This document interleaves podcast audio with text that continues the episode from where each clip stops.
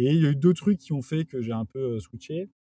donc le premier, c'est que j'ai des potes bah, sur le nouvel an 2012-2013 qui m'ont proposé de monter une boîte avec eux parce que eux, ils voulaient, alors ils voulaient monter un équivalent de Airbnb pour le, les repas, donc où tu peux aller manger chez l'habitant. et en fait, eux, ils étaient en poste et donc ils cherchaient aussi quelqu'un pour le faire avec eux qui avait du temps. Et vu que je rentrais du Maroc, que j'avais pas de job et que j'avais quand même une petite expérience dans mmh. une startup tech, ils m'avaient demandé si je voulais être, le faire et être le premier à plein temps à aller sur ce projet-là. donc j'ai commencé à regarder. Après, je leur ai dit que je ne croyais pas trop au, secteur et je ne trouvais pas un énorme potentiel. Et en parallèle, donc les entretiens que je passais, le dernier entretien que j'ai passé, le recruteur m'a dit bah, J'aimerais beaucoup te recruter, mais je pense que si je te recrute, dans six mois, tu n'es plus là.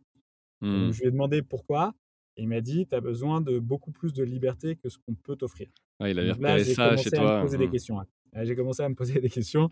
Je me suis dit, bon, peut-être qu'effectivement, le, le, plan de créer une boîte n'était pas si euh, déconnant que ça. Et donc, j'ai regardé euh, plus sérieusement ce que mes potes me proposaient. Et donc, voilà, je leur ai dit que j'y croyais pas sur le fait d'aller manger chez l'habitant. D'ailleurs, il y en a pas mal qui ont essayé après et ça n'a pas été si facile que ça.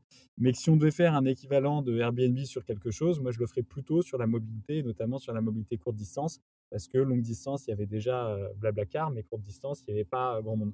Donc à la base, l'idée était un peu plutôt un peu plus proche du covoiturage courte distance. Mais après, en creusant, et notamment avec mon associé Mathieu, qui m'hébergeait à l'époque parce que j'avais pas d'appart, qui est un de mes meilleurs potes, bah, en creusant, on se rendait compte que le covoiturage courte distance, il y avait des raisons pour lesquelles ça fonctionnait pas. Parce que bah, finalement, quand tu fais un trajet, quand tu es sur Blablacar, tu demandes 10 centimes d'euros le kilomètre. Quand tu mmh. vas faire 10 km, c'est pour gagner un euro, tu n'ouvres pas ta portière.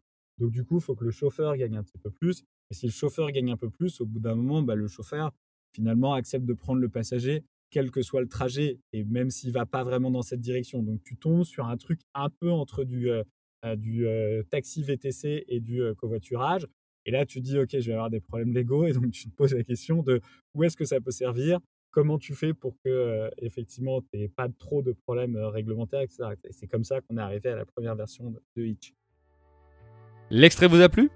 Retrouvez l'épisode complet sur commenttafait.fr, Apple Podcasts, Deezer ou Spotify. Inscrivez-vous à la newsletter pour recevoir chaque semaine le dernier épisode et des conseils entrepreneuriaux. À très vite